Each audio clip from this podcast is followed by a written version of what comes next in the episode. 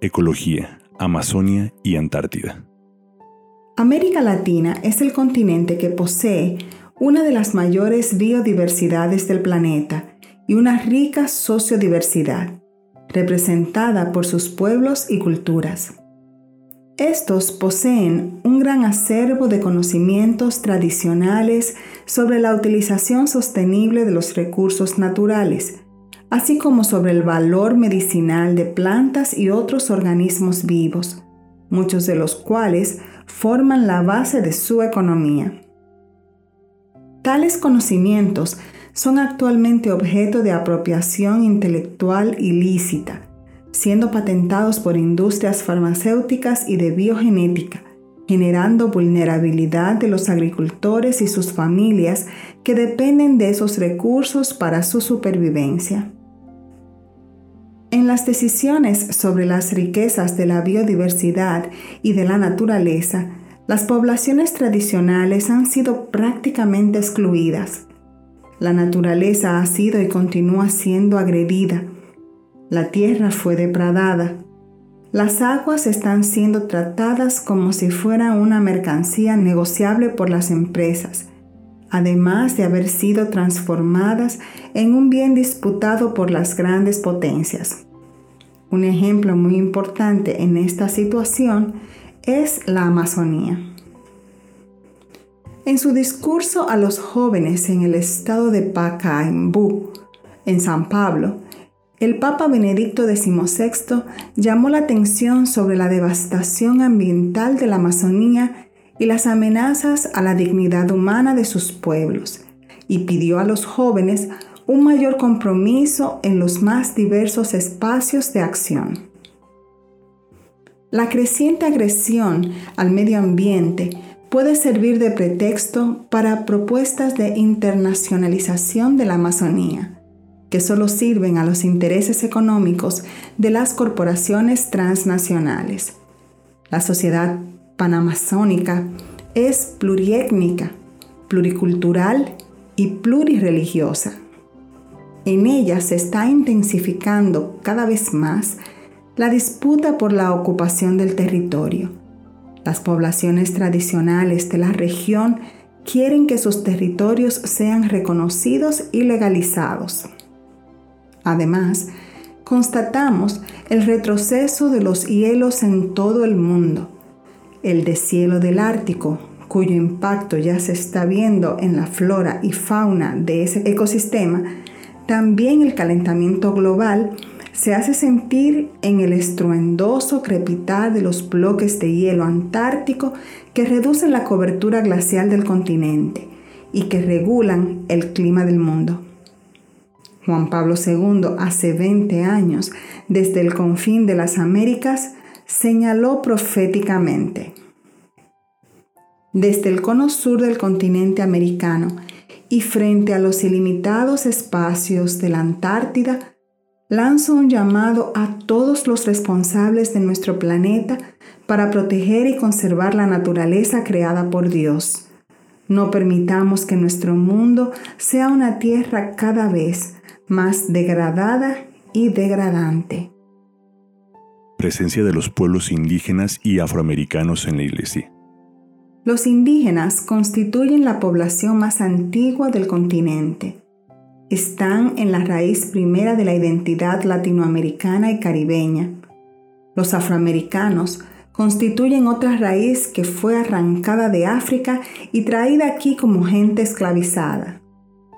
La tercera raíz es la población pobre que emigró de Europa desde el siglo XVI en búsqueda de mejores condiciones de vida y el gran flujo de inmigrantes de todo el mundo desde mediados del siglo XIX.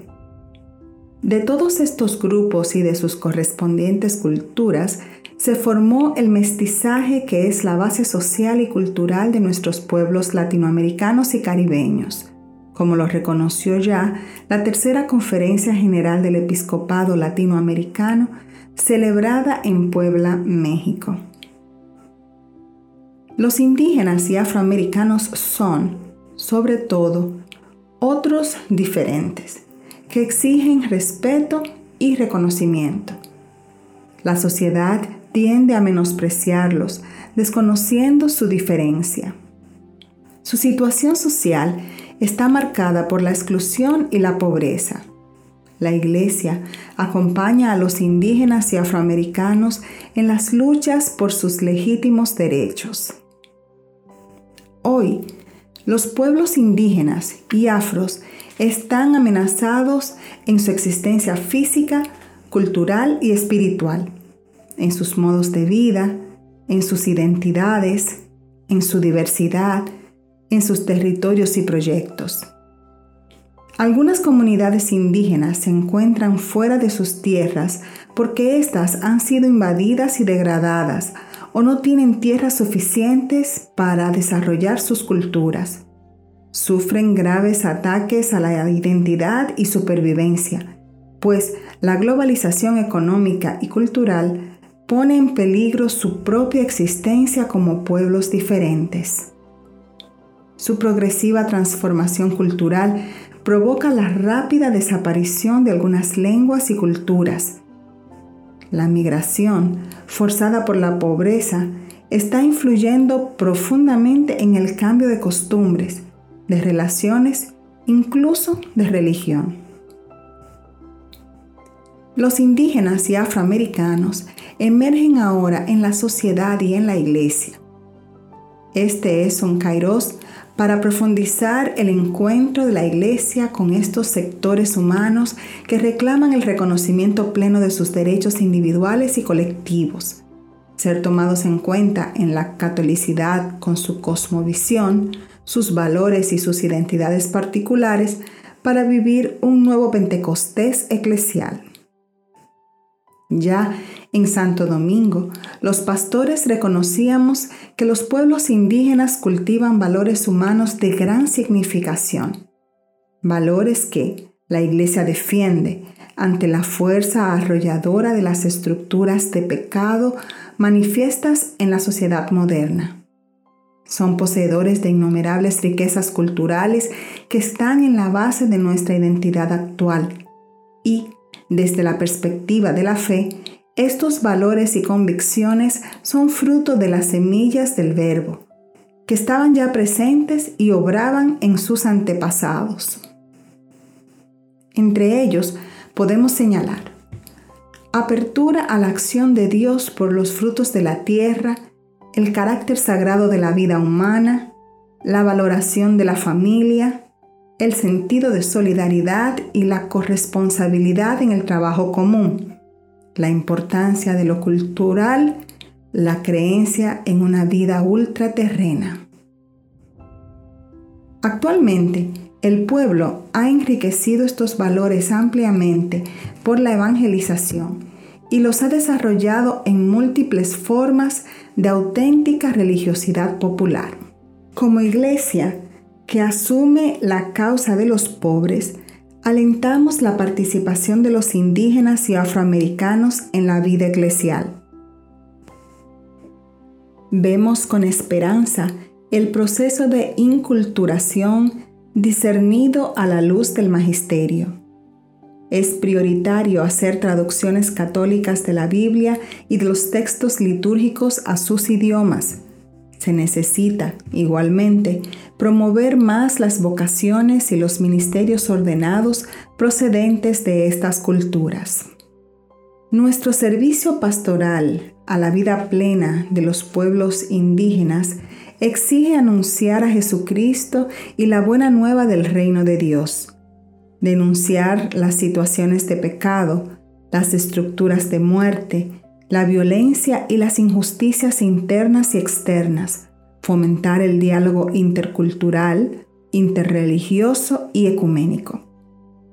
Jesucristo es la plenitud de la revelación para todos los pueblos y el centro fundamental de referencia para discernir los valores y las deficiencias de todas las culturas, incluidas las indígenas. Por ello, el mayor tesoro que les podemos ofrecer es que lleguen al encuentro con Jesucristo resucitado, nuestro Salvador. Los indígenas que ya han recibido el Evangelio están llamados como discípulos y misioneros de Jesucristo a vivir con inmenso gozo su realidad cristiana y a dar razón de su fe en medio de sus comunidades y a colaborar activamente para que ningún pueblo indígena de América Latina reniegue de su fe cristiana, sino que, por el contrario, sientan que en Cristo encuentran el sentido pleno de su existencia.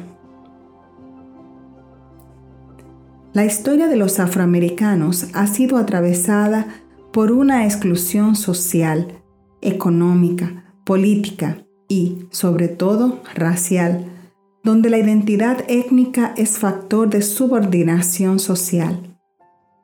Actualmente son discriminados en la inserción laboral, en la calidad y contenido de la formación escolar, en las relaciones cotidianas y, además, existe un proceso de ocultamiento sistemático de sus valores, historia, cultura y expresiones religiosas.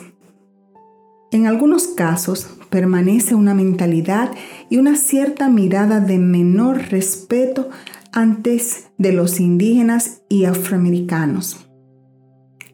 De modo que descolonizar las mentes, el conocimiento, recuperar la memoria histórica, fortalecer espacios y relaciones interculturales son condiciones para la afirmación de la plena ciudadanía de estos pueblos. La realidad latinoamericana cuenta con comunidades afroamericanas muy vivas que aportan y participan activa y creativamente en la construcción de este continente los movimientos por la recuperación de las identidades, de los derechos ciudadanos y contra el racismo, los grupos alternativos de economía solidaria, hacen de las mujeres y hombres negros sujetos constructores de su historia y de una nueva historia que se va dibujando en la actualidad latinoamericana y caribeña. Esta nueva realidad se basa en relaciones interculturales donde la diversidad no significa amenaza, no justifica jerarquías de poder de unos sobre otros, sino diálogo, desde visiones culturales diferentes, de celebración, de interrelación y de reavivamiento de la esperanza. Situación de nuestra iglesia en esta hora histórica de desafíos. La Iglesia Católica en América Latina y el Caribe a pesar de las deficiencias y ambigüedades de algunos de sus miembros, ha dado testimonio de Cristo, anunciado su Evangelio y brindado su servicio de caridad particularmente a los más pobres, en el esfuerzo por promover su dignidad y también en el empeño de promoción humana en los campos de la salud, economía solidaria, educación, trabajo, acceso a la tierra, cultura, vivienda y asistencia, entre otros. Con su voz, unida a la de otras instituciones nacionales y mundiales, ha ayudado a dar orientaciones prudentes y a promover la justicia, los derechos humanos y la reconciliación de los pueblos. Esto ha permitido que la Iglesia sea reconocida socialmente en muchas ocasiones como una instancia de confianza y credibilidad. Su empeño a favor de los más pobres y su lucha por la dignidad de cada ser humano han ocasionado en muchos casos la persecución y aún la muerte de alguno de sus miembros, a los que consideramos testigos de la fe. Queremos recordar el testimonio valiente de nuestros santos y santas y de quienes, aún sin haber sido canonizados, han vivido con radicalidad el Evangelio y han ofrendado su vida por Cristo, por la Iglesia y por su pueblo. Los esfuerzos pastorales orientados hacia el encuentro con Jesucristo vivo han dado y siguen dando frutos. Entre otros, destacamos los siguientes. Debido a la animación bíblica de la pastoral, aumenta el conocimiento de la palabra de Dios y el amor por ella. Gracias a la asimilación del magisterio de la Iglesia y a una mejor formación de generosos catequistas, La renovación de la catequesis ha producido fecundos resultados en todo el continente, llegando incluso a países de Norteamérica, Europa y Asia, donde muchos latinoamericanos y caribeños han emigrado. La renovación litúrgica. Esta acentuó la dimensión celebrativa y festiva de la fe cristiana, centrada en el misterio pascual de Cristo Salvador, en particular en la Eucaristía. Crecen las manifestaciones de la religiosidad popular, especialmente la piedad eucarística y la devoción mariana. Se han hecho algunos esfuerzos por inculturar la liturgia en los pueblos indígenas y afroamericanos. Se han ido superando los riesgos de reducción de la Iglesia a sujeto político con un mejor discernimiento de los impactos seductores de las ideologías. Se ha fortalecido la responsabilidad y vigilancia respecto a las verdades de la fe, ganando en profundidad y serenidad de comunión. Nuestro pueblo tiene gran aprecio a los sacerdotes. Reconoce la santidad de muchos de ellos, como también su testimonio de vida, su trabajo misionero y la creatividad pastoral, particularmente de aquellos que están en lugares lejanos o en contextos de mayor dificultad. Muchas de nuestras iglesias cuentan con una pastoral sacerdotal y con experiencias concretas de vida en común y de una más justa retribución del clero. En algunas iglesias se ha desarrollado el diaconado permanente, también los ministerios confiados a los laicos y otros servicios pastorales, como delegados de la palabra, animadores de asamblea y de pequeñas comunidades entre ellas las comunidades eclesiales de base, los movimientos eclesiales y un gran número de pastorales específicas. Se hace un gran esfuerzo por la formación en nuestros seminarios, en las casas de formación para la vida consagrada y en las escuelas para el diaconado permanente. Es significativo el testimonio de la vida consagrada, su aporte en la acción pastoral y su presencia en situaciones de pobreza, de riesgo y de frontera. Alienta la esperanza el incremento de vocaciones para la vida contemplativa masculina y femenina. Resalta la abnegada entrega de tantos misioneros y misioneras que hasta el día de hoy desarrollan una valiosa obra evangelizadora y de promoción humana en todos nuestros pueblos, con multiplicidad de obras y servicios. Se reconoce asimismo a numerosos sacerdotes, consagradas y consagrados, laicas y laicos que, desde nuestro continente, participan de la misión adyentes.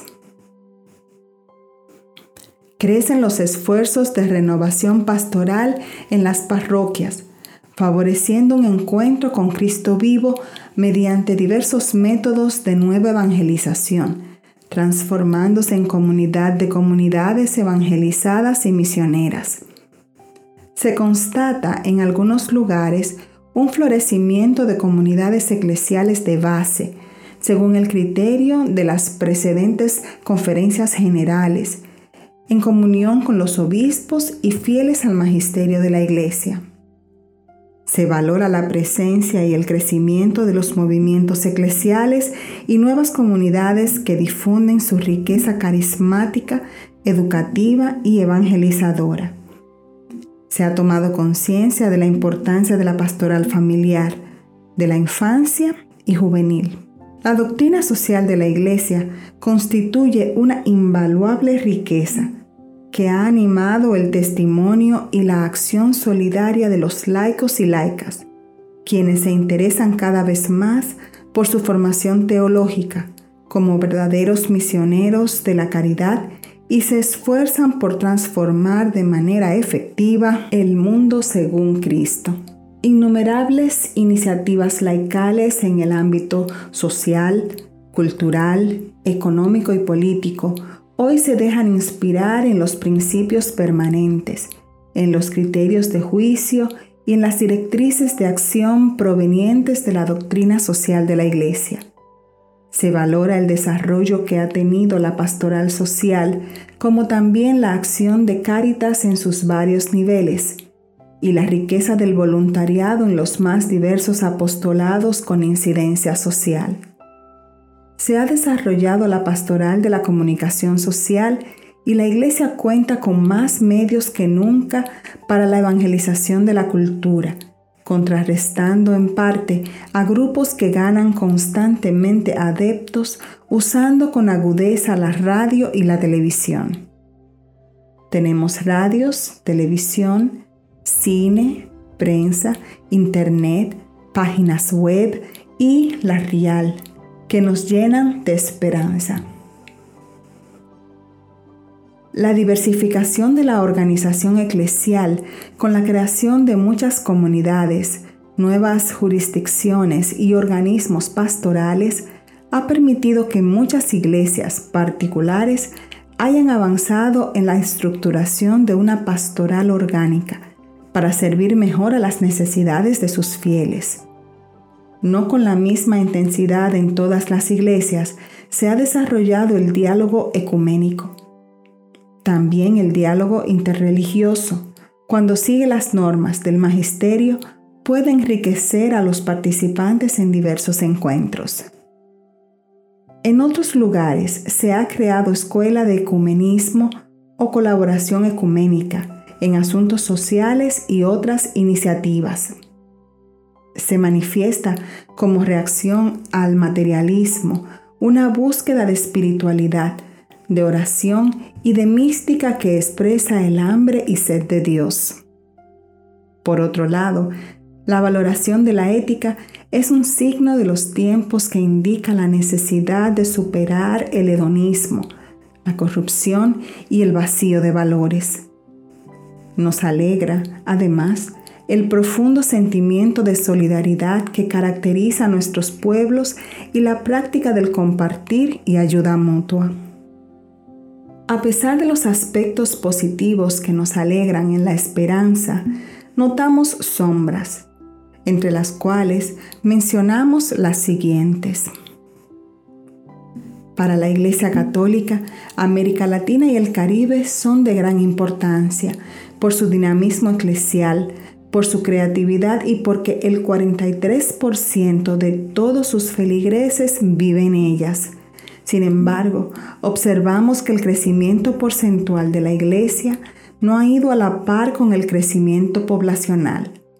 En promedio, el aumento del clero y sobre todo de las religiosas se aleja cada vez más del crecimiento poblacional en nuestra región. Lamentamos sea algunos intentos de volver a un cierto tipo de eclesiología y espiritualidad contrarias a la renovación del Concilio Vaticano II, sea algunas lecturas y aplicaciones reduccionistas de la renovación conciliar.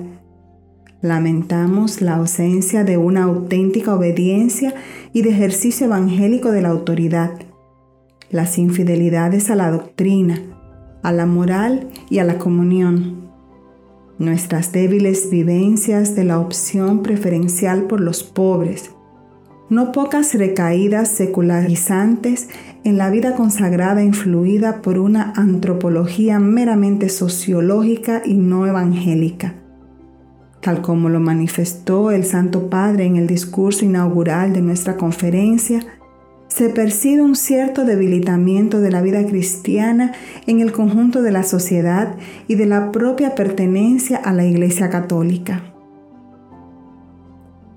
Constatamos el escaso acompañamiento dado a los fieles laicos en sus tareas de servicio a la sociedad, particularmente cuando asumen responsabilidades en las diversas estructuras del orden temporal.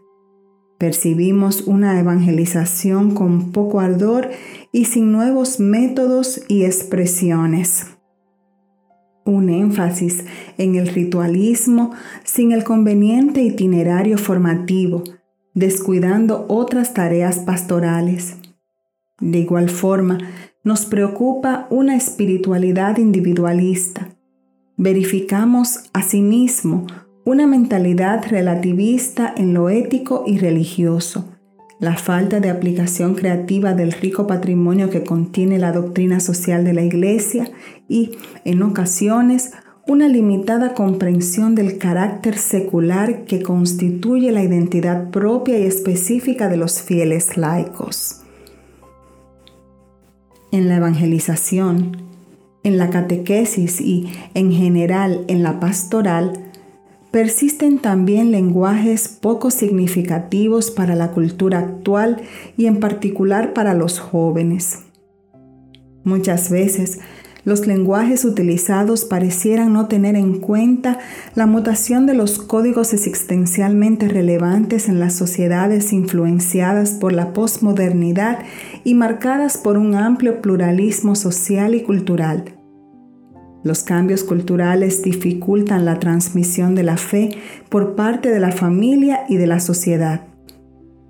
Frente a ello, no se ve una presencia importante de la Iglesia en la generación de cultura, de modo especial en el mundo universitario y en los medios de comunicación social. El insuficiente número de sacerdotes y su no equitativa distribución imposibilitan que muchas comunidades puedan participar regularmente de la celebración de la Eucaristía Recordando que la Eucaristía hace a la Iglesia, nos preocupa la situación de miles de estas comunidades privadas de la Eucaristía dominical por largos periodos de tiempo. A esto se añade la relativa escasez de vocaciones al ministerio y a la vida consagrada. Falta espíritu misionero en miembros del clero, incluso en su formación. Muchos católicos viven y mueren sin asistencia de la iglesia, a la que pertenecen por el bautismo. Se afrontan dificultades para asumir el sostenimiento económico de las estructuras pastorales. Falta solidaridad en la comunión de bienes al interior de las iglesias locales y entre ellas. No se asume suficientemente en muchas de nuestras iglesias particulares la pastoral penitenciaria, ni la pastoral de menores infractores y en situaciones de riesgo. Es insuficiente el acompañamiento pastoral para los migrantes e itinerantes. Algunos movimientos eclesiales no siempre se integran adecuadamente en la pastoral parroquial y diocesana. A su vez, algunas estructuras eclesiales no son suficientemente abiertas para acogerlos. En las últimas décadas vemos con preocupación, por un lado, que numerosas personas pierden el sentido trascendente de sus vidas y abandonan las prácticas religiosas. Y por otro lado, que un número significativo de católicos está abandonando la iglesia para pasarse a otros grupos religiosos. Si bien es cierto que este es un problema real en todos los países latinoamericanos y caribeños, no existe homogeneidad en cuanto a sus dimensiones y su diversidad. Dentro del nuevo pluralismo religioso en nuestro continente, no se ha diferenciado suficientemente a los creyentes que pertenecen a otras iglesias o comunidades eclesiales, tanto por su doctrina como por sus actitudes, de los que forman parte de la gran diversidad de grupos cristianos, incluso pseudo cristianos, que se han instalado entre nosotros, ya que no es adecuado englobar a todos en una sola categoría de análisis. Muchas veces no es fácil el diálogo ecuménico con grupos cristianos que atacan a la Iglesia Católica con insistencia. Reconocemos que, en ocasiones, algunos católicos se han apartado del Evangelio, que requiere un estilo de vida más fiel a la verdad y a la caridad, más sencillo, austero y solidario, como también nos ha faltado valentía, persistencia y docilidad a la gracia para proseguir, fiel a la iglesia de siempre, la renovación iniciada por el Concilio Vaticano II impulsada por las anteriores conferencias generales y para asegurar el rostro latinoamericano y caribeño de nuestras iglesias. Nos reconocemos como comunidad de pobres pecadores, mendicantes de la misericordia de Dios, congregada, reconciliada, unida y enviada por la fuerza de la resurrección de su Hijo y la gracia de conversión del Espíritu Santo.